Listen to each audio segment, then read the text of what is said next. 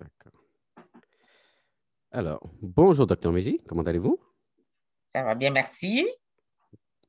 Parfait, moi aussi, je vais très bien. Alors, je vous ai envoyé les, quelques petites questions pour vous préparer, pour vous mettre en haleine, pour qu'on puisse avoir une discussion et que vous ne soyez pas pris au dépourvu. Alors, êtes-vous prêt? Ah, je l'apprécie beaucoup. Êtes-vous prête à vous euh, prêter à l'expérience? Oh, bien sûr. Allons-y.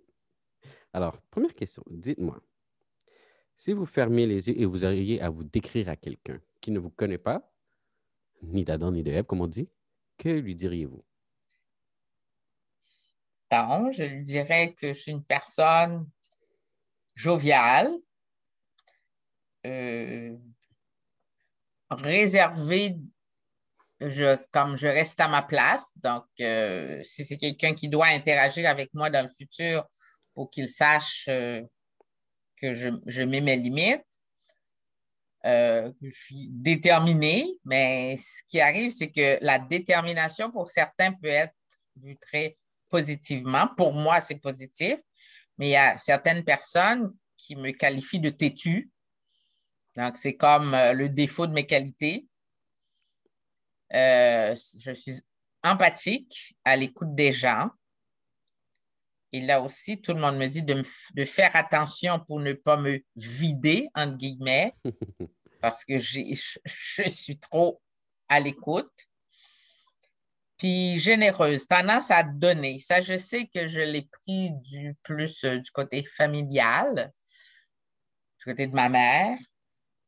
Elle donnait beaucoup, elle était prof au primaire, puis elle donnait beaucoup à ses étudiants, élèves. Et euh, donner dans le sens que même les amener à la maison pour continuer leur formation et pour leur donner même à manger s'ils avaient faim n'oubliez pas, on est dans le contexte d'Haïti. OK? C'était ma prochaine question, justement, savoir, euh, on parle du Québec ou d'Haïti, vous me dites que c'est en Haïti. C'est ça. Est-ce que c'était euh, quelque chose d'habituel? Alors, c'était habituel au point qu'il y en a qui se sont fait adopter, euh, ben, adopter encore en guillemets, l'habitude de venir à la maison c'est devenu comme nos frères et sœurs finalement, mais plus, c'était plus des gars de son école, des jeunes. Avez-vous été jalouse? Non, pas du tout. Nous autres, la famille, on les accueillait. Et puis, euh, ça faisait partie de la vie. C'était la, la, façon de fonctionner de ma mère. Puis, on l'appuyait là-dedans. Ben, on, on n'y pensait même pas de péter. On trouvait que c'était comme normal. D'accord. Et avec du recul, est-ce que c'est. Avec du recul, diriez-vous que c'était une bonne approche ou une mauvaise approche? Euh, ben, on trouvait que c'était une, bonne chose parce que nous avions eu tendance à, à le continuer. J'ai un frère qui a persévéré sur le chemin. Donc, euh, si on l'avait perçu négatif, ben, personne ne s'en est parlé du côté négatif de cette approche-là. D'accord. Donc, de là, vous avez vu une, vous avez un modèle de votre mère, d'une femme qui s'est donnée corps et âme pour ses élèves, pour la réussite de ses élèves. Est-ce qu'elle voulait que ses élèves réussissent que de manière académique ou c'était pour aller, euh, pour devenir de meilleurs citoyens? Euh, beaucoup au niveau académique, mais au niveau humain plus. Humain dans le sens que tu as faim, je vais t'aider à te donner à manger. Il te manque des livres, bon, ben, je vais, je vais essayer de te le faire avoir. Les livres de mes enfants plus grands, tu pourrais en bénéficier. Euh, s'il te manque certaines notions, ben, je vais les. Oh, oh je vais les compléter. Oh.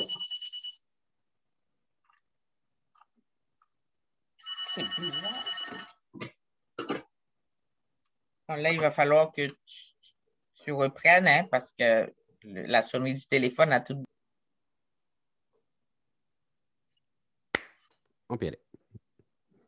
Oui, donc vous ah. disiez que pour le, côté humain. Vous étiez en train d'expliquer le, côté humain. Pour le côté humain, c'est que s'il trouvait que ces enfants-là ne déjeunaient pas assez, ils dormaient en classe et la raison qu'il donnait, c'était qu'ils avaient faim, mais elle s'organisait pour les amener à la maison, pour, pour, euh, pour qu'ils soient nourris comme nous autres, partager notre table. Ce n'est pas juste donner à manger, mais partager la table familiale. Quand elle voyait que ces enfants-là n'avaient pas assez de livres, elle s'organisait parmi nos amis et parmi les livres que nous, on a utilisés, mais dont on n'a plus besoin. Donc, elle partageait avec eux. Puis s'il y a des manques au niveau de leur compréhension, bien, leur faisait, elle leur faisait comme des petits cours supplémentaires pour combler les lacunes. Mais ça se faisait chez nous, pas dans le milieu scolaire. Mais ça, c'était dans, ça faisait partie de son quotidien et de son mode de vie. Donc, personne n'interrogeait ça on vivait avec et pour nous, c'était normal. Donc, d'une mère qui s'est donnée à Dr Méji actuellement qui est beaucoup à l'écoute des gens. Et pour préciser une fois de plus, vous êtes sénatrice donc, et médecin. Donc, vous avez, reproduit à votre échelle exactement ce que votre mère a fait, en fait. Ça m'amène à vous dire, à me poser comme question. Si on reprend le même exercice il y a 50 ans, comment on, aurait pu décrire Dr. Méji? il y a 50 ans, bon, j'étais dans, la vingtaine, j'étais encore en Haïti, je ne l'avais pas quitté. Mais à ce moment-là, j'étais très timide. C'est peut-être ça l'origine de ma réserve euh, plus tard. Mais l'empathie était toujours là, la générosité était là, puisque j'avais l'exemple toujours à mes côtés. Euh, je pense que, en gros, j'étais ce que j'étais, mais qui, qui s'est bonifié un peu plus au niveau de la détermination, qui a commencé quand j'étais déterminée à quitter Haïti et à planifier comment je devais le quitter, J'étais l'aîné de la famille. Je le suis encore, l'aîné de la famille. Mais euh, c'est ça. Donc, euh, cette détermination-là s'est ajoutée et peut-être euh, a, grandi le temps de traverser de l'autre côté de l'océan. Vous, étiez, vous êtes l'aîné de la famille? Oui. Est-ce que indirectement, vous avez ressenti le poids de dire je dois réussir et, en d'autres termes, euh, amener ma famille ou, euh, vers un succès, amener toute la famille vers un succès ou du moins euh, épauler mes parents? oui, mais je ne l'ai pas vu comme un poids, je l'ai vu comme un devoir parce que dans la société haïtienne, c'était, c'était comme ça. Parlez-nous de la société haïtienne de votre enfance alors pour moi, disons que mes référents, c'est le Québec. J'ai le fantasme d'Haïti, mais je ne l'ai pas vécu. Bien, mon Dieu, c'est grand ce que vous me demandez de, décrire. Si je euh, le mets dans... Social. Allez, commencez peut-être avec des codes sociaux. Bon, les codes sociaux, c'est que les enfants doivent respect à leurs parents. Ça, c'est obligatoire ça ne se discute même pas. Et euh, à l'époque, le machisme était là encore, donc les enfants garçons ont, la priorité et tout permis par rapport aux enfants filles. Les enfants garçons pouvaient aller se baigner à la rivière, euh, prendre leur bicycle avec des amis, aller se promener. C'était défendu à une enfant fille. Ça, ne se faisait pas. Euh, les enfants aussi en général devraient être le bâton de vieillesse des parents. Qu'est-ce que ça veut dire pour un Québécois qui écoute? Ça veut dire qu'on on a le devoir de s'en occuper jusqu'à la fin de leur jour. comme un, un remboursement de ce qu'ils ont fait pour nous, des sacrifices qu'ils ont fait pour nous. Parce que élever un enfant en Haïti, c'est pas simple non plus. Ça prend beaucoup d'efforts, beaucoup de sacrifices. Les gens ne sont pas riches, ou du moins la majorité de la population. Alors, est-ce que, par exemple, est-ce que quelqu'un qui est né au Québec, qui a grandi au Québec, vous dites à partir de 18 ans, c'est euh, je suis majeur et vacciné, le parent te laisse aller? Est-ce qu'il y a une dette sociale que les Haïtiens de votre génération euh, avaient que nous n'avons pas? Euh, c'était pas dans nos, dans, dans nos mœurs, de nos coutumes, Oui. qu'un enfant à 18 ans trouve que c'est normal qu'il quitte ses parents. D'accord. Il est là jusqu'à ce qu'il se marie ou qu'il ou qu'il voyage à l'étranger pour ses études ou autre, qu'il prenne une direction donnée, mais pas laisser la maison parce qu'il a 18 ans, parce qu'il est majeur. Ça ne, ça ne fait pas partie justement de nos codes sociaux. D'accord. Donc là, si j'ai bien compris, vous étiez à euh, dans votre vingtaine, vous n'étiez pas encore marié? Non? OK, pas encore marié. Vous étiez une personne timide, déterminée. Ouais. Mais à- à- disons, dans votre vingtaine, qu'est-ce que la vie vous réservait? À quoi pensiez-vous? Qu'est-ce que les, les gens dans votre, votre entourage, qu'est-ce qu'ils vivaient? Euh, bon, à l'époque, il y avait le régime de Duvalier-Père où euh, il y avait beaucoup de, de difficultés pour une femme euh, qui, qui voulait faire des grandes études. Par exemple, moi, mon objectif de vie, c'était de devenir médecin. Et là, une fois rendu à, à l'étape d'être médecin, il fallait que je me pose la question, qu'est-ce que je fais après? Parce que dans le climat social faisait que si j'envoyais mon CV quelque part, ben, ce n'est pas parce que mon CV a de la valeur qui fait que je vais, qui fait que je voulais, euh, que je serais embauché, par exemple. Souvent, on se fait regarder par euh, des hommes et des hommes d'autorité. Et là, leur idée, c'est pour rentrer là, il faudrait se compromettre avec eux. Et c'est l'une des raisons majeures qui fait que je pensais qu'après mon diplôme, il fallait que je quitte. Donc, je planifiais comme ça pour partir. Donc, vous avez, vous êtes une personne de, vous avez des valeurs, si on veut. Je pense que tout le monde a des valeurs. Nos valeurs sont peut-être différentes d'une personne à l'autre. OK. Et celle-là, euh, pour vous, c'était euh, inacceptable? C'était ouais, non négociable. OK. Donc, il fallait que je termine mes études parce que c'est la seule façon de quitter euh, avec quelque chose en main. Diriez-vous que l'émancipation, à- lorsque vous aviez 20 ans, passait par l'éducation? Oui, Mais malheureusement, elle n'était pas aussi euh, accessible pour les femmes. Non, l'éducation est accessible aux femmes, sauf que euh, c'est quand tu as fini, euh, quand tu as atteint un certain niveau, comme l'obtention d'un diplôme, et c'était le temps de, mon- de, de s'intégrer au marché du travail, c'est là que ça devenait compliqué. La vraie vie. Enfin, c'est ça. OK. Donc, on quitte le, le, le monde des filles, le conte de filles, et là, on, on- disons, on, va, on doit appliquer, qui est la, la vie ou le, le- le quotidien de la majorité de la, la population, si on veut. Et là, on est heurté à ce que vous avez, vous avez appelé le machisme. Mais là, vous Oui, avez ben, dit, je quitte, moi, je vais quitter pour aller dans un pays. Et vous avez choisi le Canada. Vous connaissiez le Canada? Vous aviez entendu parler Ben, du en, Canada?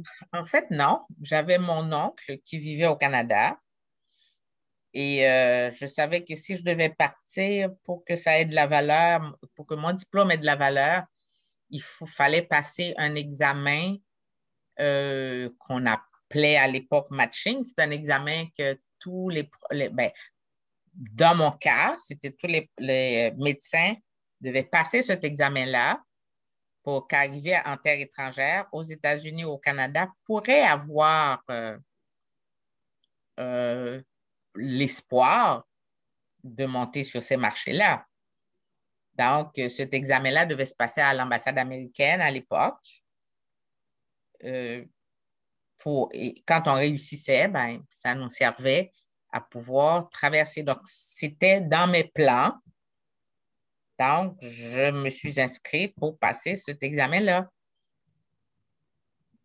Mais en fait, je ne visais pas vraiment le Canada. Je visais partir. L'objectif premier, c'était de partir euh, en Afrique pour aller plus faire de la médecine, euh, plus l'infectiologie, médecine tropicale et tout ça. Oui. Et en même temps, trouver un contrat pour travailler. Et ensuite, retourner en Haïti. Mais là, en espérant que si je faisais deux, trois années là-bas, mais ça, c'est des. Euh, c'était le rêve à l'époque. À ce moment-là, je pourrais revenir et là, indépendante, là, je pourrais revenir comme adulte chez moi. Pas, besoin de retourner chez les parents. Sauf que la vie en a décidé autrement parce qu'il fallait euh, rencontrer les différentes ambassades. Donc, pour être plus proche, j'ai fait un plan. J'avais plein de mes cousines vivaient à Paris, donc j'ai été. Elles m'ont logé pour me permettre de faire mes démarches pour aller, euh, pour trouver un contrat, parce qu'à l'époque, il y avait beaucoup de contrats qui se donnaient aux professionnels de la santé d'Haïti pour aller travailler dans certains pays d'Afrique. Mais celui que je visais, c'était le Gabon parce qu'il avait déjà donné des, euh, un contrat à des, jeunes collègues que je connaissais. Mais euh, Là, j'ai été désenchantée au cours de mes démarches et j'ai même craint d'y aller toute seule. Donc, euh, je me suis fait un peu décourager aussi par mon entourage immédiat qui était en France. Donc, finalement, euh, mon oncle qui vivait au Canada depuis plusieurs années m'a contacté pour me dire, je te conseillerais plus de venir au Canada tu n'auras rien à faire, je peux te loger jusqu'à ce que tu puisses monter sur le marché du travail. Et c'est suite à son conseil que j'ai suivi que j'ai fait le cap vers le Canada. Mais pourquoi ne pas être allé en Amérique du Sud? Bon, j'avais pas ça dans mon champ de mire. Non, mais disons, que l'Afrique ne fonctionne pas. OK, je veux aller aider. Pourquoi pas aller en Amérique du Sud? Pourquoi pas dire. Euh, non, mais à l'époque, maintenant, à, cette époque-là, maintenant, oui. tu peux penser comme ça. OK. Mais à mon époque, à moi, oui. c'était ce qui se profilait devant mes yeux de. c'était aller en Afrique, travailler en même temps, puis, euh, et tout ça. D'accord. Donc, euh, c'est comme, comme si tu me demandais est-ce que pourquoi je n'ai pas eu telle idée? Non, c'est mes idées que je suivais. Oui. Donc, quand une affaire ne marche pas, il fallait trouver une solution. La solution, mon oncle me l'a proposée. Mhm. Et je suis rentré au Canada. Et vous n'avez pas abandonné? Vous n'avez pas dit, bon, c'est bon, je retourne en Haïti? Ah non, non, non. Pourquoi pas? Quand je partais, ah non, ça c'était clair dans ma tête, je ne retournais pas. J'ai coupé le cordon ombilical tous mes comptes de banque ont été fermés avant que je parte, tout, tout, tout, tout, tout, pour être sûr. je me suis dit, je ne regarderai plus en arrière parce que quand on a un pied quelque part, un pied de l'autre côté, on sent qu'on a une soupape de sûreté.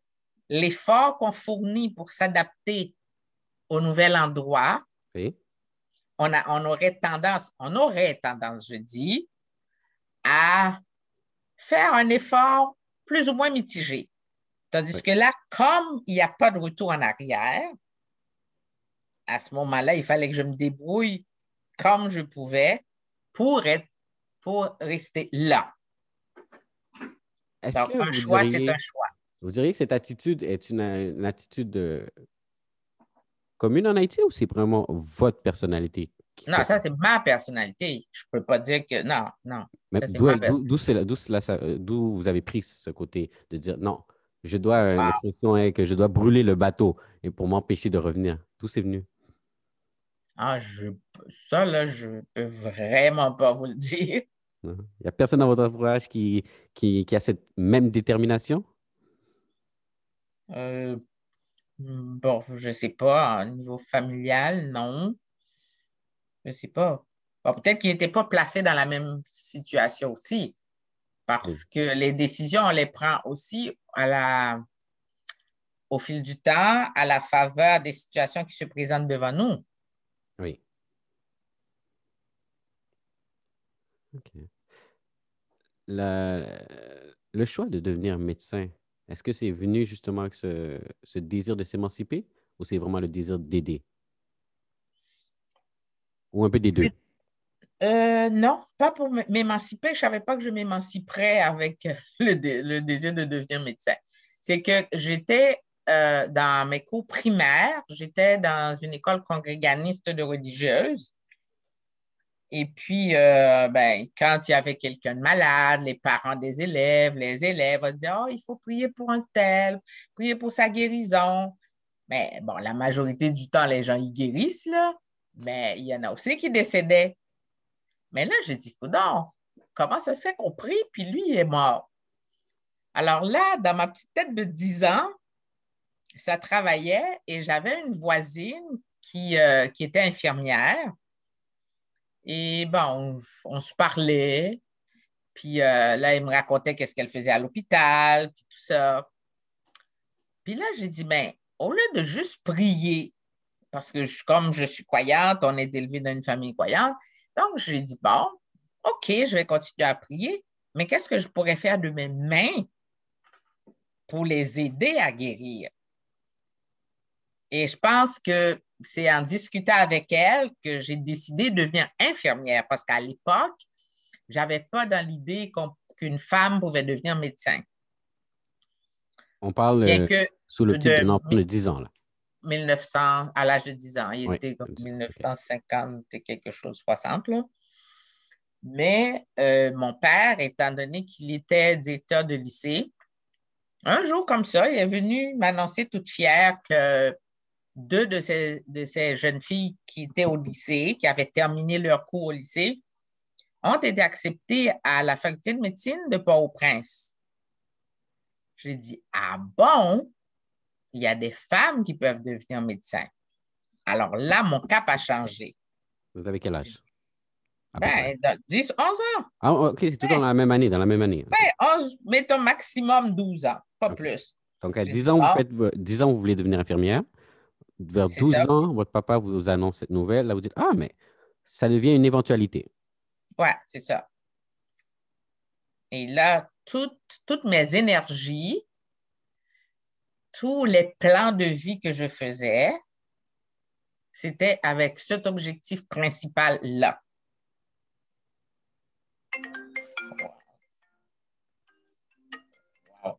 Stop. Euh, je vais lui envoyer un texto pour lui dire que je vais l'appeler après. Wow.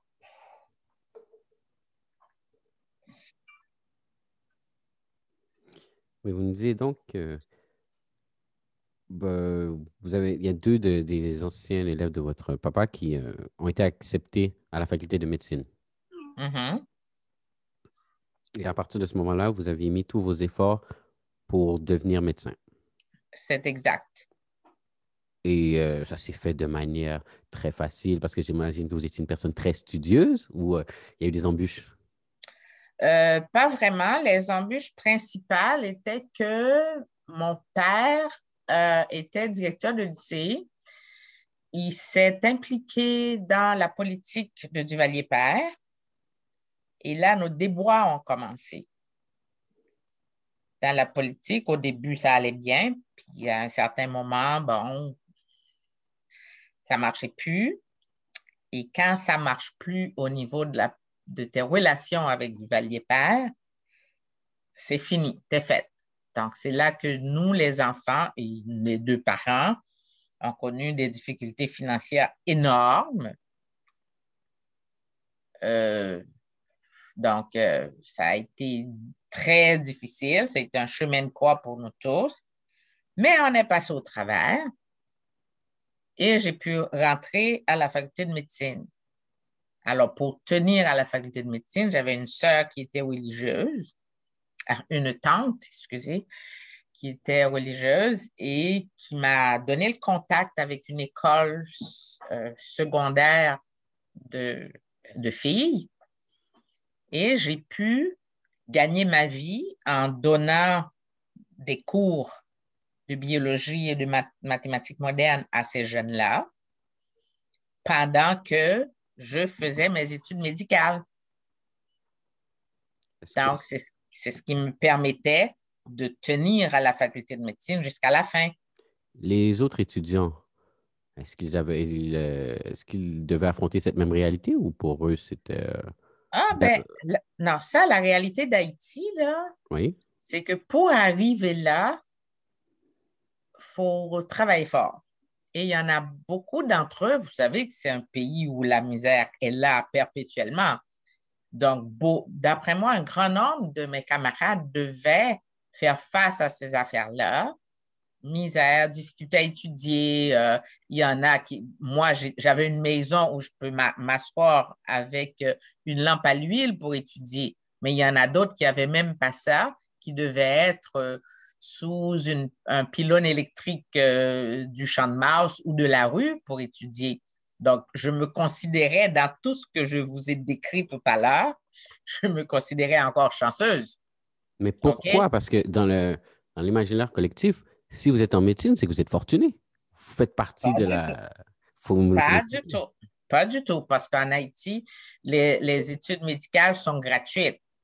C'est euh, aller chercher les ouvrages pour étudier ces, ouvrages-là qui coûtent cher, ces, affaires-là qui coûtent cher.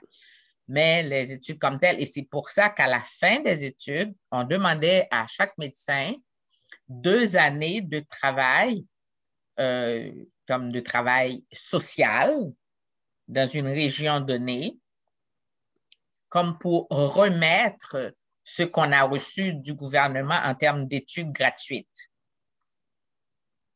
Donc, euh,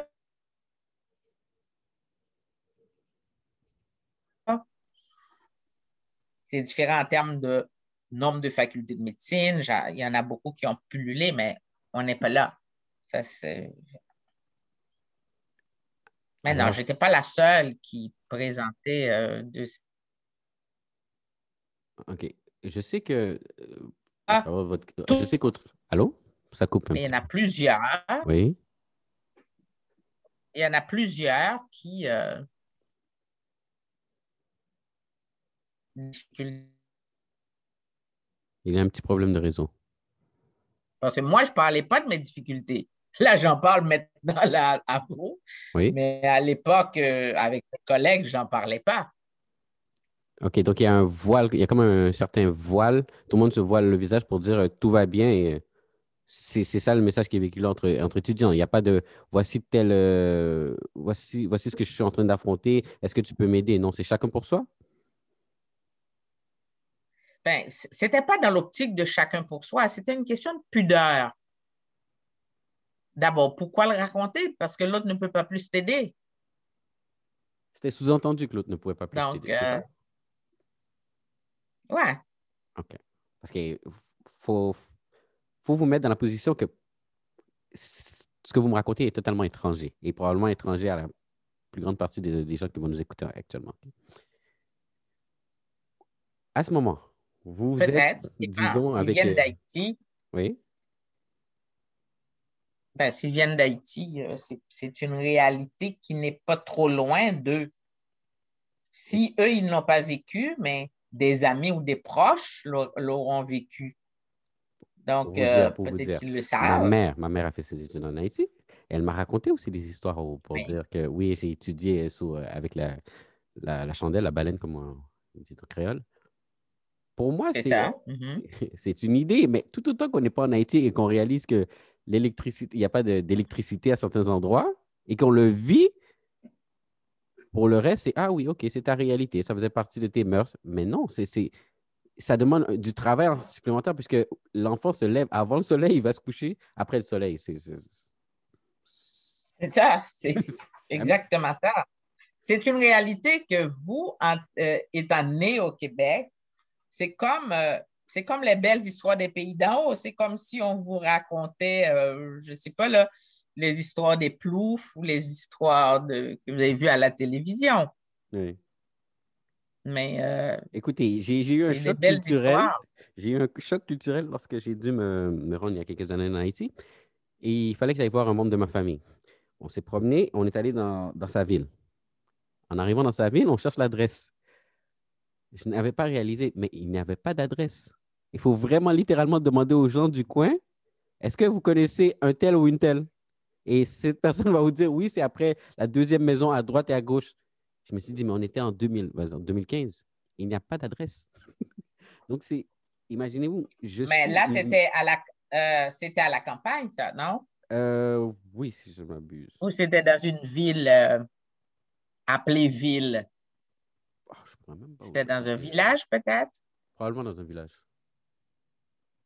Oui, ça, c'est sûr. Ils peuvent, ils peuvent vous dire, euh, passez ce petit ruisseau, allez passer l'autre, euh, un grand arbre qui est là, puis vous allez trouver sa maison. Mais c'est ce qui m'a amené aussi à comprendre pourquoi tout le monde se connaît. C'est aussi euh, de la survie. Il faut que tu connaisses ton voisin. Ouais. Euh, Donc, c'est très difficile d'avoir euh, ce mode, euh, dans le monde dans lequel je vis, qui est plus individuel. Mais tout ça, c'est des réalités qu'il a fallu que je mette le pied sur le pays pour le comprendre. Oui, parce qu'on vous le raconte. Ça coupe, docteur Mégy. Allô? Oui, je Oui. je suis là. Oui, ça l'a coupé. Je n'ai pas compris les deux, deux derniers mots que vous avez Oh. dit.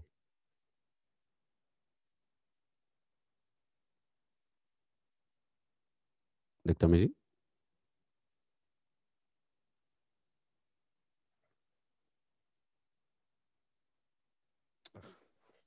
Allô? Attendez un instant. Oui.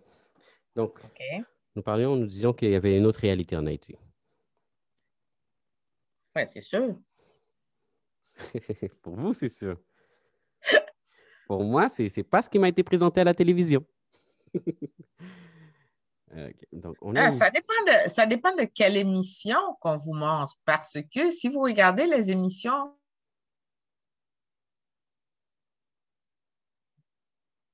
les émissions? Vous écoutez tout ça, vous dites, ah ben, c'est pour attendrir le monde ou euh, ben, c'est une réalité. Mais qui est loin de ceux qui sont nés dans un pays comme le Québec. Oui. Oui. Avez-vous, à l'âge de... Vous êtes venu à quel âge au Canada? Euh, à 26 ans. Vous vous retrouvez à 26 ans au Canada. Je pense bien que c'était le Québec ou c'était une autre Ouais. province? Au Québec, Vous, vous êtes arrivé en été ou en hiver? en hiver, le 26 novembre. C'est toujours amusant. Les gens n'oublient pas la date. hein. Ah non, ça, j'oublierai pas la date. Alors, 26 novembre, on arrive au Québec. Il fait euh, froid, j'imagine? Ouais, il faisait très froid. Il- Mhm. On était dans les moins 20 à peu près. Oui. Puis euh, mes cousines m'avaient fait acheter un, mouton de, un manteau de mouton retourné Oui. pour arriver, mais elles n'ont pas pensé à la botte. Donc, Oui. c'est une chance que mon oncle, euh, qui vivait au, au- au Québec, justement, avait son ami qui lui a posé la question est-ce qu'il faut qu'on apporte un manteau et des bottes à Marie-Françoise? Donc, il a dit oui. Et ils sont arrivés avec un manteau et des bottes. Donc, alors là, je me suis servi de leurs bottes. Et puis, c'est comme ça que ça a commencé. Mais ça a été dans la semaine d'après mon premier gel euh, des orteils et des doigts en allant euh, faire du magasinage. Ah, déjà, après une semaine, vous faites du magasinage. hein? Ouais. Dites-moi, lorsque vous êtes arrivé ici, est-ce que vous vous êtes dit, bon, j'ai mon diplôme de médecin en poche, Mhm. je dois aller faire, euh, vous avez parlé d'un examen à l'ambassade euh, américaine. Non, ça, l'examen, je l'avais en poche aussi. Ah, vous l'aviez aussi, parce que l'ambassade américaine, c'était l'ambassade d'Haïti- en Haïti. Ah, il est en Haïti, OK. Donc, Ouais. en théorie, tout était bon. Tout ce qui me reste, c'est d'aller appliquer dans, dans un hôpital. Euh, non, c'était de plus passer par le Collège des médecins. À ce moment-là, c'était ça. Et on vous répondait que vous allez devoir attendre Oui. euh, que, que- parce qu'ils ont des, des- des normes à établir, puis, euh, c'est, euh, puis il faut qu'ils aient de la place, Oui. qui, ce qu'ils n'ont pas. Donc, il va falloir attendre. On vous souhaite bonne chance. Puis, c'est ça. C'est une lettre euh, standard comme ça. Mais en tant que jeune fille de 26 ans, est-ce que vous le saviez déjà ou lorsque vous Oui, arrivez, oui, vous saviez déjà Oui. Que ça allait se passer de cette c'était manière? téméraire de ma part de rentrer. Oui. Mais j'ai dit, je vais attendre tant que je peux attendre. Mais il va falloir que, que ça marche. OK. Encore une fois, là, vous avez, euh, vous avez dit, vous avez, comme vous avez dit, gelé tous vos comptes ou vous avez fermé vos comptes. Vous êtes dans le pays. Est-ce que, selon vous, ça, vous pensez que ça allait être facile ou que ça allait, il y a- il y a- ça nécessiterait beaucoup de travail de votre part? Non, je savais que ça, ça, ça allait être difficile compte tenu du contenu de la lettre que j'avais reçue. Oui. Non, la lettre, vous disiez clairement qu'il y aura des embûches. Oui, il n'y a, pas de place pour le moment. Ben, il va falloir attendre. Et quand on arrive, on prend contact avec nos autres compatriotes qui étaient sur le marché, qui attendaient aussi et qui se battaient aussi pour essayer de prendre des contacts avec des gens pour voir s'ils peuvent envoyer leur dossier plus vite, ta, ta, ta, ta. Euh, donc, je- me suis mise avec eux pour voir, pour essayer de faire pression, trouver des solutions, puis tout ça. Puis finalement, le, en groupe, ça marche mieux qu'individuellement. Oui. Donc, ça a fini par marcher pour ce groupe-là. Une, une fois, on en prenait un, on en prenait un deuxième, puis euh, c'était comme ça. Ça a été comme plusieurs coups de chance. Un coup de chance pour chacun. C'est intéressant que vous, disiez- que dites qu'en groupe, ça fonctionne. Parce que je me rappelle, lorsque j'avais 26 ans, ou même voire de 20 à 26 ans, euh, j'étais, ou je me considérais, si on veut, plus, euh, plus, OK, je vais dire de manière euh, gentille, plus intelligent que la moyenne. Alors, je peux, je peux tout réussir par moi-même. Mais vous, déjà, vous avez eu la brillante esprit de se dire, non, je vais essayer en groupe. Non, parce que quand je suis arrivée, j'avais déjà trouvé un groupe formé Mhm. de jeunes médecins venant d'Haïti que j'ai connus qui, qui étaient des promotions avant moi et qui attendaient sur le marché. Deux ans, trois ans.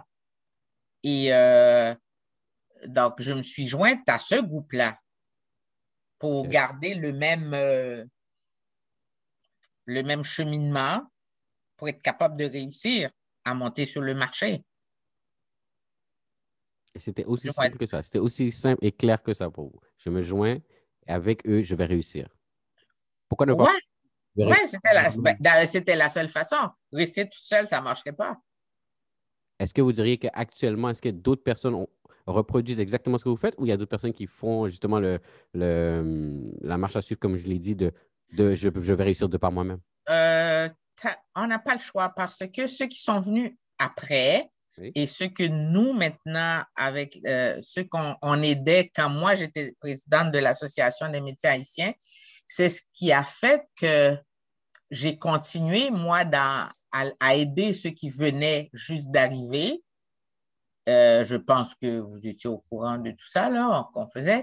C'est Oui. que c'était dans l'optique donner au suivant. Parce qu'on était en groupe, on a réussi. Et le, le conseil que je leur donnais, ne restez pas dans votre coin à étudier tout seul, même, même étudier pour passer les examens, c'est mieux de le faire en groupe quand même. Donc, euh, quand on les formait, Oui. on leur donnait ce conseil-là. Donc, ça faisait partie de. Parce que c'est comme un mentorat, mais pas tout à fait. OK? Donc, on les accompagnait, si vous voulez, dans les différentes démarches à faire pour rentrer dans le circuit, dans le circuit de la résidence. C'était une année.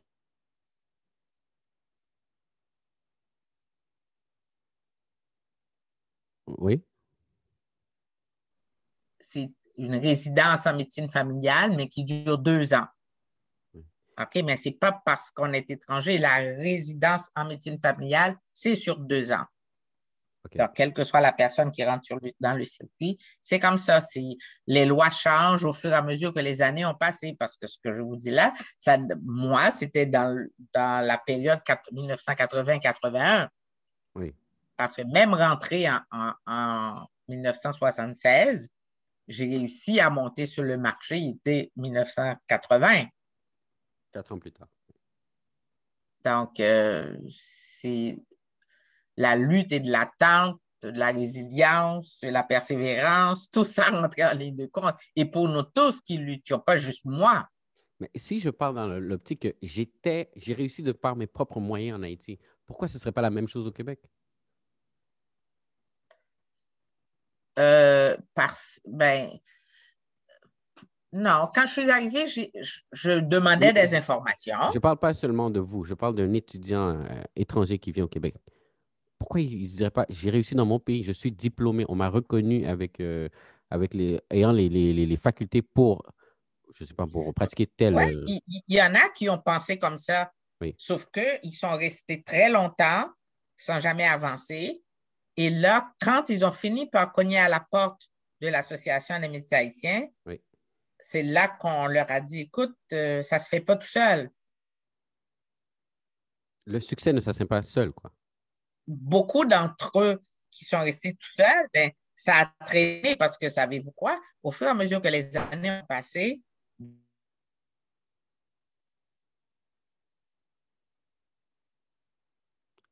sur le marché sans avoir pris contact avec un patient, au bout de quatre ans, après ça, ben, on ne vous compte plus dans, le circuit. On ne vous admet même pas à passer un examen même si l'examen est lucratif pour eux, parce que passer un examen, ça coûte cher. Les examens euh, pour, euh, pour la reconnaissance des diplômes. Et maintenant, maintenant ben, après moi, c'est devenu deux examens. C'est pareil, les deux coûtent cher. On est dans les 1500, 1350 dollars chacun, ou peut-être même maintenant plus que ça. OK. malgré tout, on vous disait, si après un certain nombre d'années, vous n'avez pas touché à un patient, vous n'avez pas touché au milieu médical, vous n'êtes plus admissible même à, faire une demande d'examen d'aptitude. D'accord. Dans ces quatre années que vous avez avant d'intégrer le marché, est-ce que vous avez déjà pensé à abandonner? Non. Il n'y a pas un moment où vous avez dit, bon, c'est trop. Je veux me marier, je veux devenir infirmière pour euh, intégrer le marché le plus vite possible. Non, j'avais, j'avais les autres parce que, vous savez, quand on est en groupe, on se supporte. Si quelqu'un veut abandonner, mais pourquoi tu veux abandonner? Parce que ta, ta, ta, ta, ta, ta. Donc, euh, écoutez, on se supporte l'un l'autre. Vous aviez tous, vous aviez un objectif commun. C'est ça. vous étiez des amis? Non, il y en a, il y en a que je ne connaissais pas du tout, que j'ai rencontrés au Québec. Il y, en a, il y en a un ou deux qui venaient de ma ville natale, donc que je connaissais depuis longtemps. Il y en a que j'ai rencontrés sur les bancs de l'école de l'université à l'époque. Et là, je, les avais perdus de vue et je les ai rencontrés à nouveau sur le terrain au Québec. Euh, où étaient vos amis en, la majorité? Euh, mes amis. Que vous aviez en Haïti? Ah mon Dieu, la, vie nous a éparpillés. Donc vous aviez. Au Québec, vous aviez votre oncle et euh, d'autres étudiants haïtiens qui, euh, qui veulent intégrer le, marché de l'emploi au niveau de la médecine. À part cela, vous n'aviez pas vraiment d'amis qui avaient grandi avec vous, qui est venu avec vous au Québec? Non, il y en a qui se sont installés euh, aux États-Unis et dans différentes régions des États-Unis. C'est quand on rencontre un ou qu'on parle à un qui réussit à trouver ton numéro de téléphone. Et à ce moment-là, on lui demande des nouvelles d'un tel, puis là, il nous dit elle est au Texas, lui est au Dakota du Nord, l'autre, euh, tu sais. Mais c'est pas, ils ne sont pas médecins, c'est que chacun a fait son chemin, son chemin de vie. Donc, vous avez, vous êtes fait des, vous avez, fait des, racines à nouveau au Québec. Vous êtes fait un cercle d'amis et tout. Et voilà. OK. Donc, euh, pour l'instant, ça paraît quand même simple. C'est juste, on travaille, on travaille, on travaille. ouais, c'est ça. Je, ne sens pas les, les embûches. Je, sens que vous, avez, vous allez nous, nous euh, vous allez renchérir probablement là-dessus. Mais quelle est la place de l'amitié dans votre vie? Ben, la médecine, c'était. L'amitié, l'amitié, l'amitié. Oh, l'amitié. L'amitié, pour moi, c'est très, très, très important. Et je le vois chaque jour. Et comme je vous dis, il y a des amis d'enfance qui ont émigré aux États-Unis, que ça fait des années qu'on s'est vus. Mais quand on se parle au téléphone, on s'envoie des messages textes et peut-être deux fois par année, on a une grande conversation d'une heure à deux heures au téléphone. Et c'est vraiment, euh, vraiment bien et ça réchauffe, le, ça réchauffe le cœur à chaque fois. Puis on a l'impression qu'on s'est quitté hier. Et c'est ça, je trouve, qui est important dans l'amitié. Parce que on ne peut pas dire, en règle générale, on entend, bon, on choisit ses amis, mais on choisit ses amis dans le sens que on les prend comme ils sont. Parce qu'ils vous prennent comme vous êtes. Donc, vous ne les voyez pas, OK, quand vous les revoyez, ah, ben, c'est une telle, c'est la même personne. Ah, OK. Et ça va bien. Parce que même les gens qui vivent au Québec, ils peuvent vivre au Québec, mais s'ils vivent euh, euh, mais au plus simple, dans la ville de Québec, mettons, moi je suis à Montréal, il n'y a rien qui garantit qu'on va se rencontrer au cours d'une année. Chacun a sa vie. Mais on reste en contact. C'est intéressant, vous dites que vous prenez vos amis comme ils sont. Oui. Ben, pour moi, c'est ça qui fait que je me sens bien avec les personnes que je peux dire qui sont mes amis. Ah oui, donc si la personne ne pense pas comme vous, ça, ça ne vous dérange pas? Ah, mais pas du tout. J'en ai beaucoup qui ne pensent pas comme moi, mais qui ne pensent pas comme moi dans certains domaines, dans, sur certains sujets. Oui. Donc là, des fois, quand j'aborde le sujet controversé, je dis, je sais que tu ne vas pas être d'accord avec moi, mais voilà, voilà, qu'est-ce qui s'est passé dernièrement.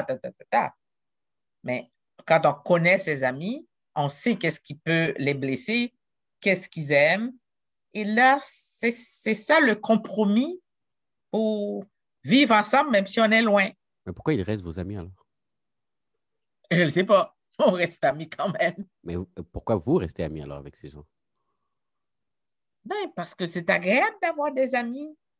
Puis c'est des gens que quand on a besoin d'eux, même de support téléphonique, on l'a. Et eux, quand ils ont besoin aussi, ils m'appellent. On est là les uns pour les autres. Indépendamment de la manière de, indépendamment de, la manière de penser.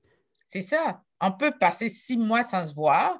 Puis là, quand une m'appelle, Ah, j'ai besoin de toi, je dois te dire quelque chose, j'ai besoin d'un conseil. Penses-tu telle affaire? Des fois, je dis, ben, t'es aux États-Unis. Les, lois ne sont pas de la même façon, les choses ne se passent pas de la même façon. Cependant, il dit, mais dis-moi quand même, qu'est-ce que tu penses? là, je, pourrais lui dire, bon, va voir quelqu'un dans, dans, ton entourage qui pourrait t'expliquer tel sujet que moi, je ne suis pas très bien informé de ce sujet-là. On, se tient, on se supporte. Vous savez, moi, j'ai toujours cru que l'amitié, ça se cultive. Donc, si vous ne nourrissez pas l'amitié, la personne devient une, une connaissance. Non, mais c'est une façon de le cultiver. Une fois par année? Une fois par année, la grande conversation ou deux fois par année, ça dépend. Mais les, messages textes, les, euh, les courriels, ça fonctionne. Mhm, j'apprends. Vous venez d'amener en moi une, nouvelle ben, perception. Ma façon de le voir et la façon de voir de ces amis-là aussi. Mais est-ce que vous avez des, exigences par rapport à, vos amis? je pense que la seule exigence, que, j'ai, c'est plus, euh, comment je vous dirais, une sorte de confiance mutuelle. Ça, là, si je ne peux pas vous faire confiance, je ne peux pas vous avoir comme ami. La personne a, beau être euh, une personne qui a un très grand cœur, toujours prête à aider, mais si vous n'arrivez pas à la faire confiance, c'est ouais. Ah non, si je n'arrive pas à lui faire confiance, c'est qu'elle peut me lâcher à n'importe quel moment. Là, non, non, non, non. Est-ce que vous avez perdu une, euh, une, amitié, une bonne amitié, si on veut, ou une bonne amie ou un ami pour, à cause de cela, de la confiance? Oui. Vous n'avez jamais regardé derrière vous. Vous avez dit non, je continue, ce sont mes valeurs, c'est fini. Je donne pas de deuxième chance. Ben, c'était trop important pour que j'envisage une deuxième chance. D'accord. C'est. Ah, OK. Maintenant, je vais. Disons que je vais reconsidérer mes, mes amis alors. À savoir qu'une ou deux fois par année, ça peut suffire pour avoir quand même une, une amitié qui se tient dans le temps. Ben, vous, vous savez quelle entente que j'ai avec mes anciens collègues euh, de travail, euh, on s'est dit, bon, avec le nouveau travail que j'ai au Sénat, les, mes occupations et tout ça, et leurs occupations à eux, ça va être difficile de se voir. Mais est-ce qu'on peut se donner un rendez-vous une fois? On va dîner ensemble? Vous avez dit une fois par année? Des collègues, mais qui sont devenus amis pendant, pendant le travail. Mais ce n'est pas tous les collègues. Là. Certains, ceux qui sont devenus mes amis, ben, et ça fonctionne. Et on n'attend que ça, ce souper-là ou ce dîner-là. Et on se dit souvent, ben, on va mettre à jour nos dossiers. Puis on se raconte toutes les affaires qui se sont passées durant l'année. Mais des fois, durant l'année, on s'est déjà communiqué ces affaires-là s'il y avait, s'il était question de, demander euh, des conseils ou des choses comme ça. Ou bien on se dit juste en riant, on, va faire un suivi de dossier. D'accord. Est-ce que je vais revenir à la jeune femme timide, empathique et déterminée? Qu'est-ce que vous avez. Euh, je sais que vous vous impliquez beaucoup au niveau communautaire au Québec. Qu'avez-vous fait au Québec?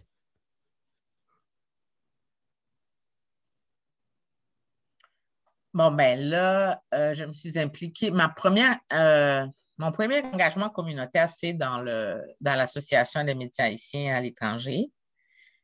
Et à partir de là, il y a eu des besoins par rapport à la population haïtienne qui a immigré et des besoins en termes de santé. Et là, l'idée m'est venue de la foire santé avec le support de collègues qui l'avaient déjà expérimenté. Ils sont venus avec l'idée de vice-présidente de l'association. Puis on l'a mis sur pied, mais avec la collaboration de la fondation. Puis on a été chercher les infirmières, tout ça, l'association, le ralliement des infirmières. Et ça roule, c'est un peu ça, mais dans ce cadre-là, Association des médecins et Fondation des médecins canado-haïtiens, il y a eu comme des tentacules qui m'ont envoyé vers d'autres situations communautaires, mais qui, ne, qui ont été ponctuelles. Mais les deux principales, les deux principaux engagements, c'est dans ces deux euh, je dirais, ces deux organismes-là. Donc là, vous êtes euh, médecin. Vous êtes toujours, vous étiez ou vous êtes, vous êtes toujours la, la même Mégie, docteur, la même euh, sénatrice Mégie timide à ce, à ce moment-là? non, la timidité, je pense qu'elle est partie, est partie un peu pendant que j'étais au travail au CLSC. Euh, c'est que j'étais dans un milieu où j'ai pu m'épanouir. Ça je, ça, je suis contente de le dire. Euh, les collègues qui étaient là, euh, quand, elle, quand été engagée par elle, qui était comme un peu dans le, dans le staff du CLSC, ben, j'ai été très bien accueillie. J'ai eu des responsabilités en termes de médecins qui travaillent là. Mais à un certain moment, en 1984, je pense, entre 84 et 89, il y a eu des demandes de la part de l'Université de Montréal pour, euh, pour offrir des milieux de stage aux, jeunes médecins. Puis là, ils voulaient des milieux de stage communautaires. Donc, notre CLSC voulait se mettre dans le groupe des, des, euh, des CLSC qui deviendraient des CLSC d'enseignement. Et c'est là qu'ils m'ont approché pour me dire, écoute, euh, euh, dans au CLSC, tu fais des visites à domicile pour les personnes âgées et c'est important pour l'université et le gouvernement les soins à domicile. On commençait à se parler, il y avait un grand sondage qui a été fait dans le, euh, dans le public. Et là, ils ont dit, mais c'est toi qui fais cette pratique-là. Donc, il va falloir que tu nous aides à faire le plan d'action pour envoyer à l'université, car s'il n'y a pas de stage de soins aux personnes âgées et de soins à domicile, ben, nous n'aurons pas le, le, statut de CLSC d'enseignement. Donc, vous imaginez le poids qui était sur mes épaules. Mhm. Moi qui arrive d'Haïti, qui je fais ma petite médecine tranquille pour élever mes enfants. Oui. Et là, on m'apporte cette affaire-là. Je dis, ouh, qu'est-ce que je fais? Donc, finalement, j'ai demandé, euh, écoutez, il faut me donner une formation euh, d'enseignant en médecine.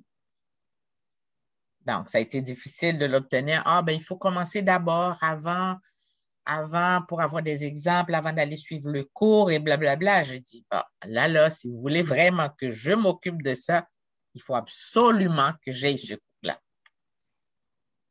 donc là, ils n'ont pas eu le choix que de me payer le cours à l'université, mais pas payer, là, mais me faciliter la vie pour aller suivre ce cours-là, le cours de pédagogie médicale.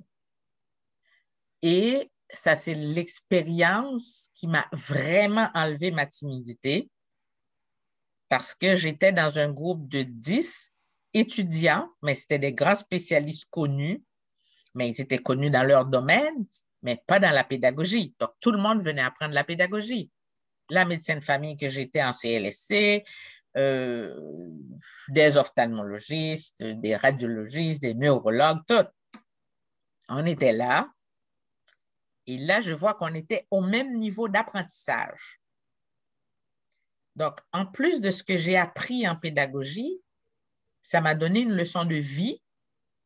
Et là, là, ça m'a enlevé toute la timidité et la réserve que j'avais pour dire, bon, je viens d'Haïti, je viens dans un pays, je viens d'un pays sous-développé, la médecine est tatati, c'est ici que je vois les gros appareils. C'était tout ça dans ma tête au début qui tenait ma timidité en place.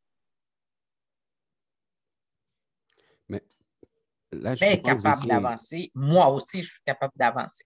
Je, comprends euh, le complexe que vous aviez, mais parlez-moi de, l'environnement. Parce que là, vous êtes en train de, mentionner que l'environnement, c'est important pour une personne. Oui, ça, je pense bien, parce que dans mon environnement, dans mon premier travail au CLSC, c'était un environnement très positif. Euh, c'était féministe à l'époque.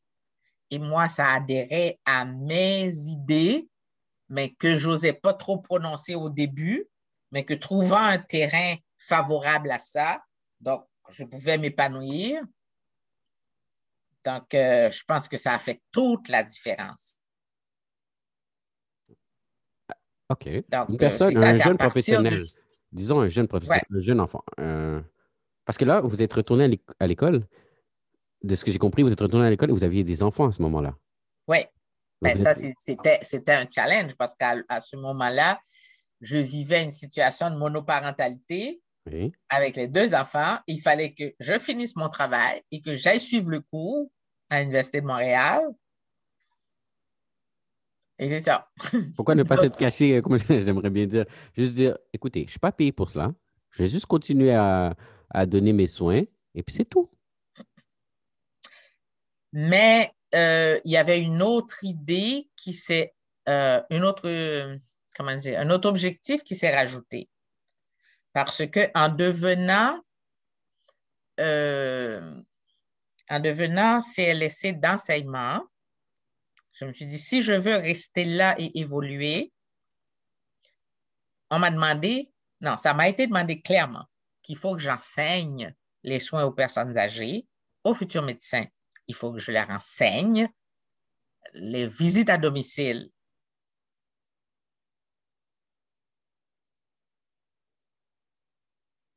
OK, ça faisait partie de votre mandat.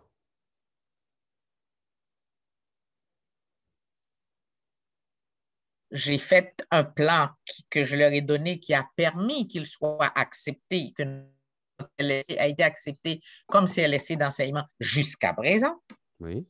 Et là, euh, moi, je me suis dit, bon, travaillant comme ça, n'oubliez pas que le, il y avait beaucoup de gestion hospitalo-centriste à cette époque-là tout passe par l'hôpital et les grands appareils, même si la population demandait les soins à domicile. Donc, les soins à domicile, même parmi mes collègues, c'était comme des soins de second ordre, et soit les petits vieux, puis dans un CLSC, à domicile. Donc, euh, je me suis dit, bon, beaucoup de jeunes médecins trouvaient que ce n'était pas assez valorisé. Donc, ne pas le faire. Mais dans quelques années, quand ce sera une obligation gouvernementale, Lorsque ce sera une obligation gouvernementale?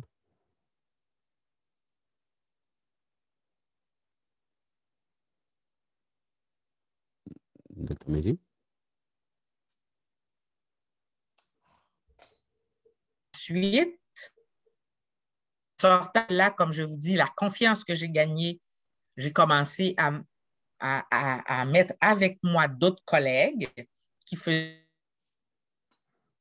d'autres collègues, appelle d'autres collègues qui faisaient des visites à domicile aussi. Oui. Et j'ai eu leur, euh, leur participation, leur assistance et on a fait, on a organisé des, des séances de formation pour les médecins en général pour les médecins en général? Pas valorisé du tout.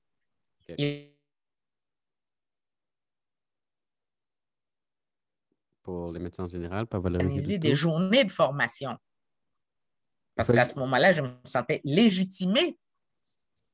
d'organiser ces affaires. C'est pourquoi je vous dis, à ce moment-là, il n'y avait plus question de timidité. C'était go, on y va.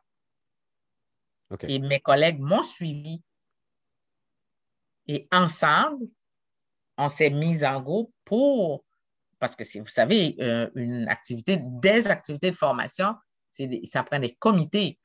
Donc, j'ai formé des comités avec eux et nous avons fait. Et vous avez fait? Et, comme on avait l'appui de notre directeur général, oui. donc on s'est dit, bon, c'est une façon de, de reconnaître que cette initiative est partie de là. Et j'ai eu la bénédiction du responsable de la FMOQ, la Fédération des médecins omnipraticiens du Québec, qui a accepté de, de valider nos formations, mais en répondant aux critères de ce qu'il demande, parce que je venais juste de les apprendre, les critères de ma formation. Donc, je savais qu'est-ce qu'il fallait. Et ça, ça a émergé. Donc, on l'a fait, je pense, euh, pendant trois ou quatre ans. Et euh, puis à un certain moment, bon, ça prenait beaucoup de sous pour organiser ça. Donc, euh, j'ai demandé au président de la FMOQ, je lui ai dit, bon, maintenant, ce sont des choses que j'ai faites à titre personnel avec une équipe. Maintenant, je pense que c'est votre organisation qui devrait le prendre en charge. Et il a accepté. Et il m'a dit à une condition que le premier congrès que mon organisation va mettre sur pied sur le sujet, c'est vous la directrice scientifique. Puis après ça, vous passerez le flambeau. Et c'est ce qui a été fait. Diriez-vous que c'est exactement ce que vous avez fait dans la MHE? Euh, exactement, pas vraiment, parce que quand je suis arrivée dans la MHE, euh, justement, le docteur Mathurin qui est venu me chercher m'avait dit, écoute, justement pour tes compétences en pédagogie, j'aimerais ça que tu fasses partie de mon équipe pour organiser la formation continue de la MHE. Donc, c'est pour ça qu'on est venu te chercher. Oui, que veut dire, pardonnez-moi, que veut dire l'acronyme AMHE? Association des médecins haïtiens à l'étranger, mais maintenant, Association médicale haïtienne à l'étranger, parce qu'on veut inclure tous les professionnels de la santé d'origine haïtienne. Parce que quand on disait Association des médecins, tout le monde voyait que c'était juste les médecins qui devaient en faire partie. Oui. Ce qui est. Euh, ça fait du sens, quoi. Ouais. Euh, vous m'avez parlé de, l'implication. Vous avez, euh, au travail, on vous a impliqué. Qu'est-ce que, qu'est-ce que vous diriez à un jeune, un jeune ou une jeune personne qui voudrait, qui commence dans le marché du travail? Mm-hmm. Et il n'a pas nécessairement à l'optique de s'impliquer. Qu'est-ce que vous lui diriez euh, à son premier jour, à l'instant T, de dire tu commences dans le marché du travail? Est-ce qu'il doit se focaliser que sur le travail ou est-ce qu'il peut regarder, avoir un plus large spectre pour dire Ah, ce serait bien que tu t'impliques, que tu euh, te développes? Qu'est-ce que vous lui diriez? Euh, je dirais d'y penser. D'abord, en commençant au marché du travail, il faut qu'il quoi? Ce qu'il va faire, qu'il faut qu'il tiennent le coup parce que n'oubliez pas que pour commencer sur le marché du travail, il y a le primum vivere qui est le salaire pour vivre. Ça, c'est le point numéro un. Quand on s'implique dans des organismes communautaires et tout ça, c'est du bénévolat. Donc, il faut trouver du temps pour ça. Et souvent, le temps des affaires bénévoles bouscule beaucoup ce qu'on fait dans le travail. Mais quand on y croit qu'on veut, c'est souffrant un peu, c'est des décisions difficiles à prendre. On met ça de côté pendant quelques jours, quelques semaines, quelques mois, puis on y revient après.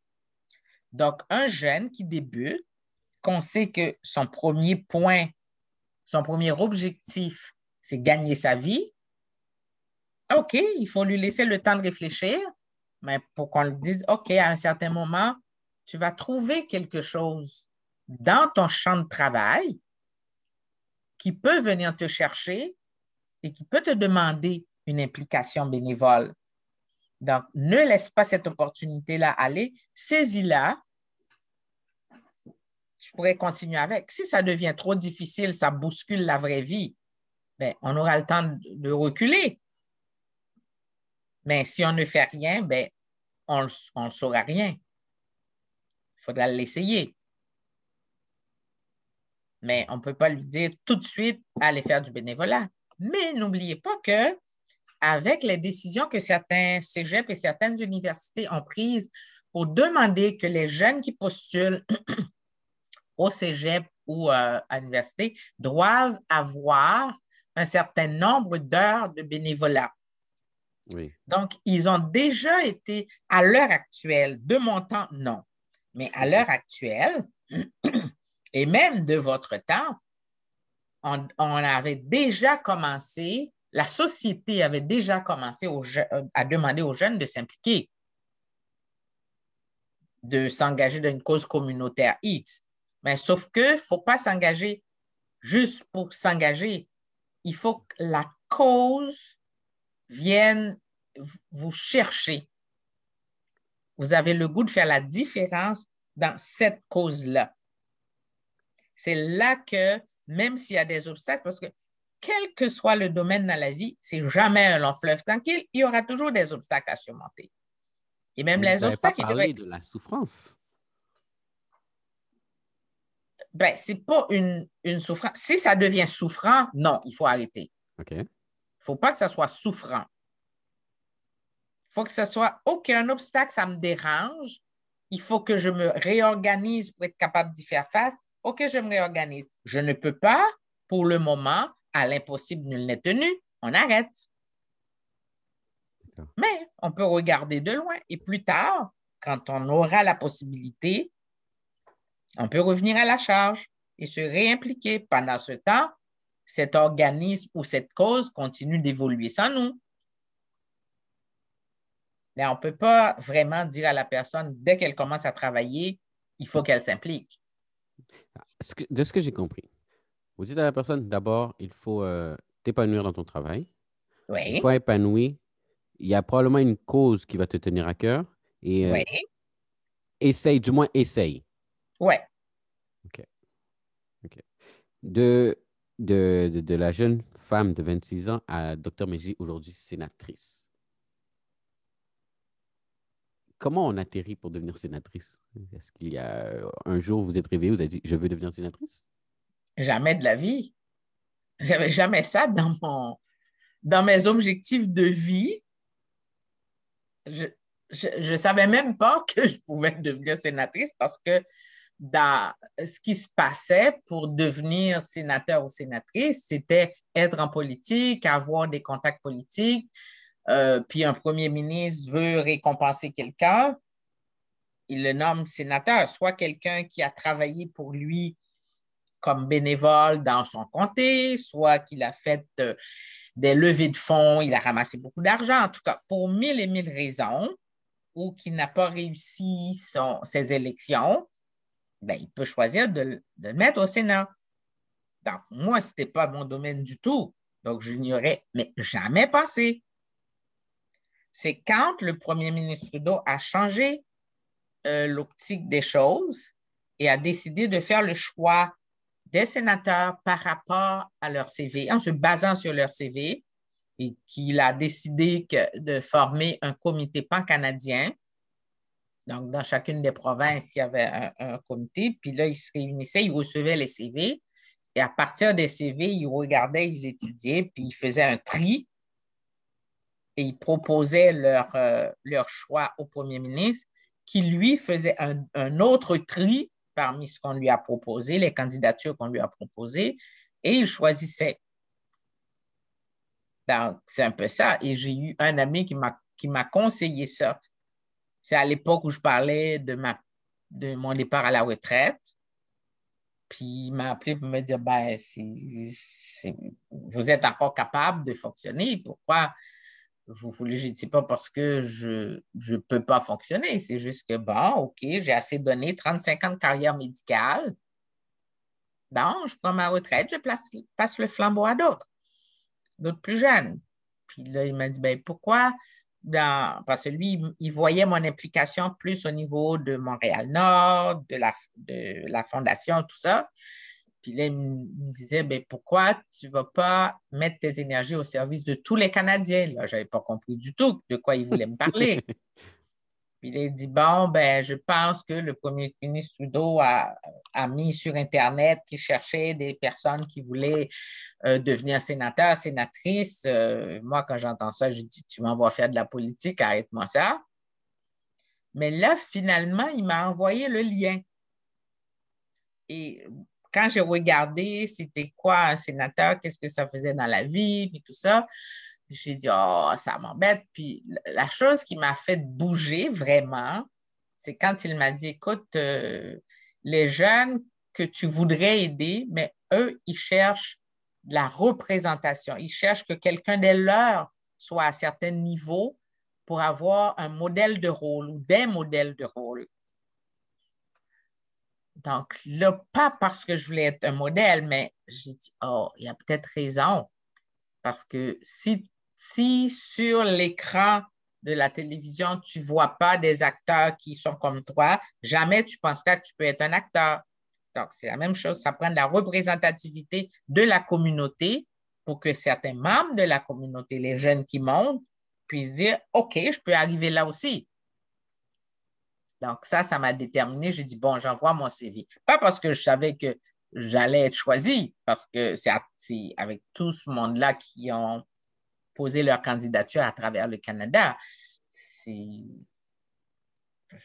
Ça pourrait être un coup de chance, comme gagner à la loterie, mettons. Ce que je comprends, c'est J'ai envoyé mon CV. ce que je comprends, c'est que vous avez un, d'abord, vous avez un, un CV favorable et vous êtes allé avec l'optique d'aider mais aussi d'avoir la représentativité auprès de votre communauté, bien évidemment. Cette représentativité, est-ce que de... Ça fait combien de temps que vous êtes sénatrice avec toi? Ça fait quatre ans. C'était décembre 2016. J'ai été assermentée. Donc, euh, ouais, c'est ça. Ça fait quatre ans. Maintenant, si on fait un, recul par rapport à où est-ce que vous êtes et votre vie, est-ce que vous avez des, des regrets? Ou quel est votre plus grand regret par rapport à tout ce que vous avez accompli? Oh mon Dieu, je n'ai pas le tempérament de quelqu'un qui va avoir des regrets.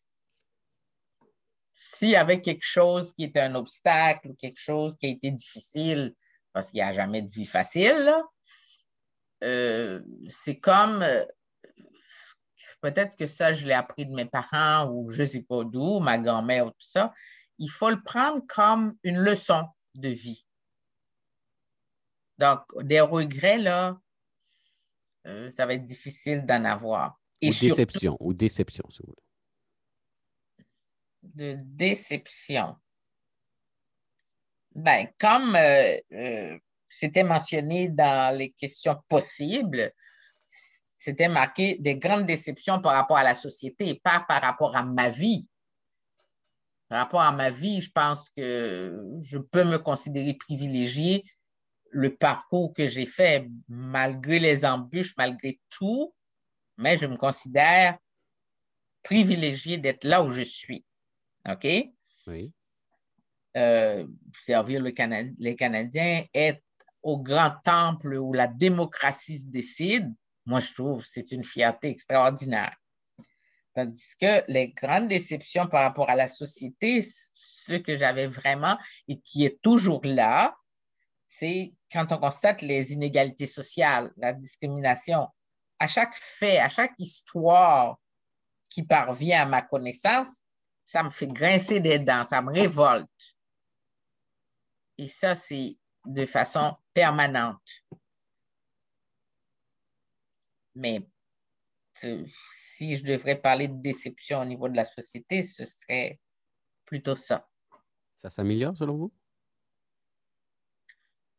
Euh, je pense que oui. Savez-vous quoi? Au mois de mars, j'ai fait une rencontre avec des jeunes du secondaire et euh, on discutait justement de racisme et discrimination. Et ils m'ont demandé, pensez-vous, sénatrice, que ça a changé?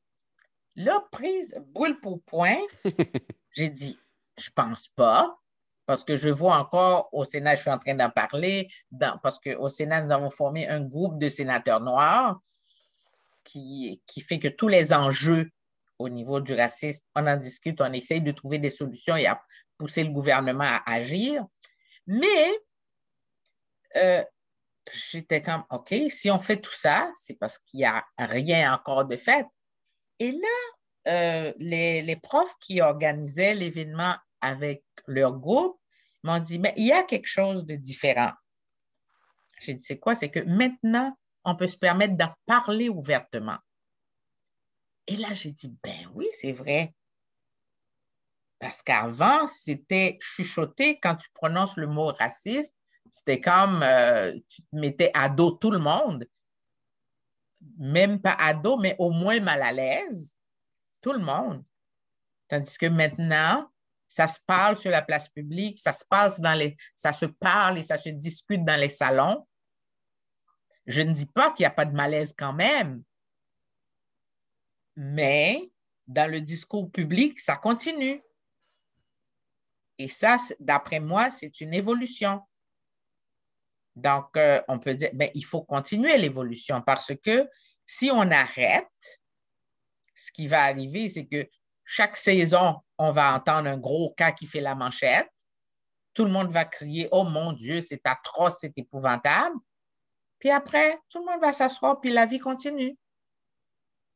Alors que c'est pourquoi il faut toujours taper sur le clou, à mon avis, en tout cas, notre groupe qui travaille là-dessus, il faut toujours continuer à travailler là-dessus parce que nos, enfants, nos petits-enfants, nos neveux, nos cousins, toute la jeune génération qui s'en vient, il faut qu'ils trouvent un travail qui a déjà été fait et qu'ils prennent le travail là où c'est et continuent de le faire. C'est un travail continu et de longue haleine avant d'arriver à éradiquer tout ça. Vous savez, je vais, prendre ce que vous dites, mais j'allais sur une optique un peu plus personnelle. Je ne sais pas si elle est encore en vie, euh, disons votre maman. Non, elle n'est pas. Elle, est décédée. Vous êtes, euh, vous êtes assis, vous êtes, je sais pas, à la table de la cuisine. Elle vous regarde. Qu'est-ce qu'elle dirait de vous actuellement? Ben, elle manifesterait sa fierté de voir d'où je suis partie d'une petite ville de Jacmel, Haïti, est arrivée au Sénat du Canada. Elle verrait ça gros. Mais en même temps, parce qu'elle est toujours très prudente, genre, elle me dirait, mais tu sais, il faut faire attention, hein, c'est la politique. Ben, je la vois me dire ça. Oui. Et votre papa? Ben, je pense qu'il me dirait la même chose. Oui. Il me dirait la même chose parce que c'est toujours une fierté ben, lors, de, lors de chaque étape, là, comme par exemple lors de mon diplôme de docteur en médecine et tout ça, ils manifestaient leur fierté.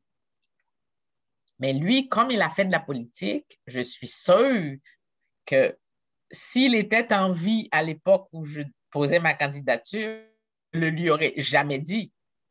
Oui, je peux comprendre. Pas avant d'avoir ma nomination, parce que je le mettrais en anxiété. Oui.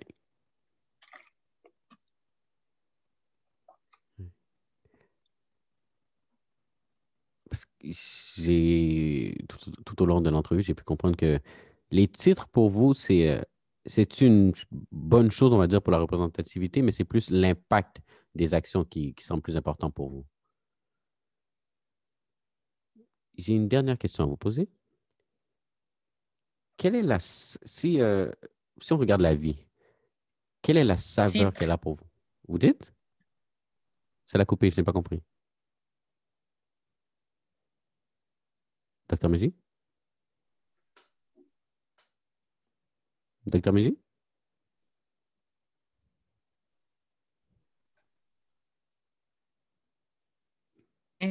Allô?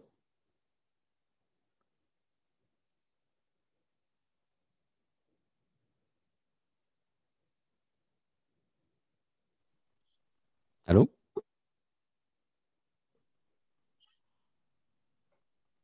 Allô? OK. Est-ce que vous m'entendez? Oui, je vous entends. Non, parce que tout à l'heure, c'était un silence total. Oui, excuse-moi.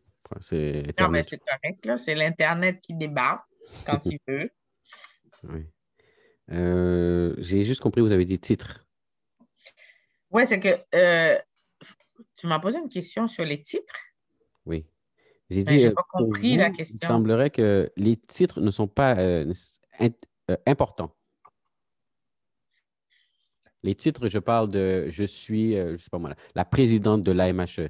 Je suis Dr Mégie, la sénatrice. Je suis, ce n'est pas sur cela que vous avez fait votre emphase. Euh, pas du tout. Je ne sais pas si vous m'aviez déjà entendu parler des titres. C'est que je me souviens la première fois que j'ai j'ai été euh, présidente du comité de la formation continue à médecins francophones du Canada. Euh, pour présider la réunion, il y avait un fauteuil, mais c'était comme très traditionnel l'ambiance. Et là, quand j'étais au comité, je m'assoyais n'importe où. Et lors de ma première, euh, de ma première réunion, la première réunion que je présidais, puis c'était drôle quand elle me dit Bon, ça, c'est le fauteuil de la présidente. Venez donc vous asseoir. Je vous assure que je me sentais bizarre. Je ne peux même pas mettre un mot sur la sensation que j'avais. Alors, c'était même gênant.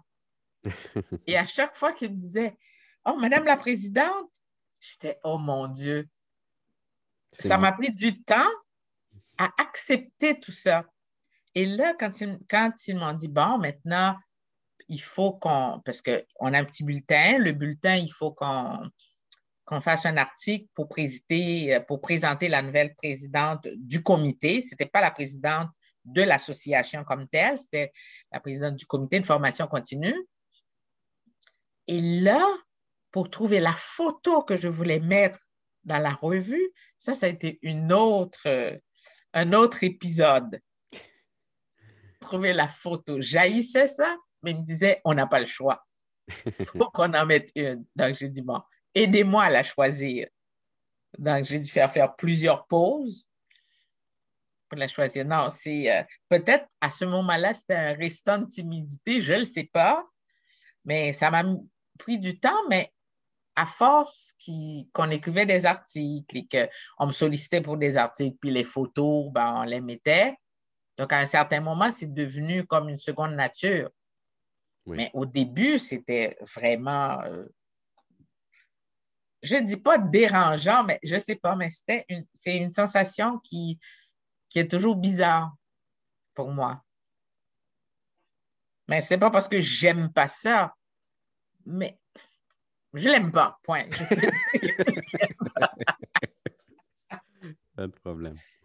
Mais comme il le faut, oui. c'est ça. On n'a pas le choix. Donc, vous l'acceptez, quoi. Une fois. Euh, voilà. Je l'accepte. Pas que je l'aime, je l'accepte. C'est le bon mot que vous avez trouvé. D'accord. Dernière question. Oui. La vie a quelle saveur pour vous? Mon Dieu, quand j'ai vu cette question-là, j'ai dit, oh mon Dieu, moi, c'est euh, une saveur nouvelle chaque jour. Chaque jour, c'est du nouveau. Oui, mais j'ai besoin d'une saveur. Une saveur euh, agréable, toujours agréable. Sucré, salé, euh, oh. mer. Oh, sucré. Sucré, pourquoi? Ben, parce que j'ai le bec sucré, hein, donc tout ce qui est sucré, ça me plaît. Mais deuxièmement, quand euh, je vois toujours la vie belle, même quand il y a des épreuves terribles qui m'arrivent. Mais je dis, bon, OK, là, c'est l'épreuve, là, je le vis, OK, c'est correct, mais demain, ça va être un autre jour. Et c'est comme ça que j'arrive à passer à travers les épreuves aussi. Donc, euh, c'est un peu comme ça que je le vois. Et puis chaque jour apporte son lot de choses belles. Dans une même journée, et ça c'est tout le monde qui peut l'expérimenter, c'est la vie. Dans une même journée, on peut avoir quelque chose qui nous contrarie, quelque chose qui nous met en colère, et en même temps, plus tard, quelque chose qui nous cause une grande joie.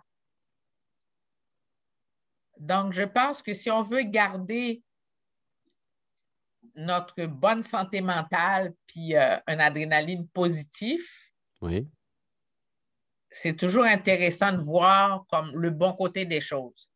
Il y a la face laide, parfois affreuse, mais c'est l'émotion positive qui nous permet de passer à travers cette affaire laide et affreuse pour en tirer des leçons, pour dire, bon, on, va de l'avant. OK.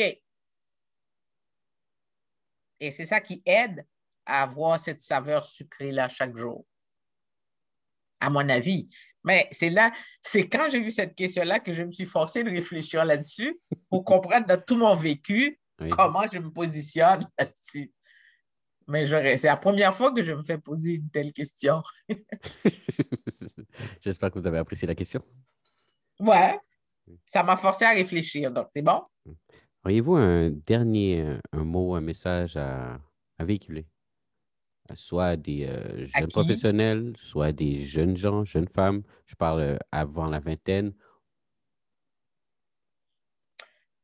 Euh, bon, je dirais, bon, ça pourrait être résumé en quatre points, là, je dirais. Ah, non, en fait, en fait j'ai deux messages. Un message à quelqu'un de moins de 20 ans, puis quelqu'un de plus de 30 ans, par rapport à la vie. Un message, deux messages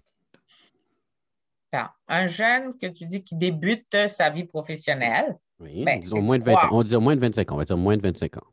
OK.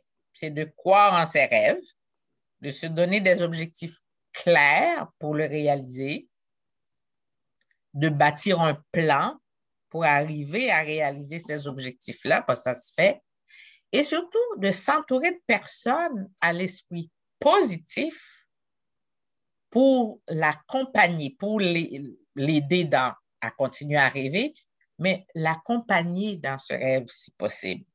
Ce n'est pas tout le monde qui peut avoir ces ressources-là, mais si on peut l'avoir, ben, c'est ça. Mais ce genre de conseil est valable à toutes les étapes de la vie, même en mi-carrière, parce qu'en mi-carrière, comme vous l'avez demandé, c'est que nos objectifs ne restent pas figés même dans la même profession, nos objectifs peuvent changer, peuvent se modifier, dépendant de la situation.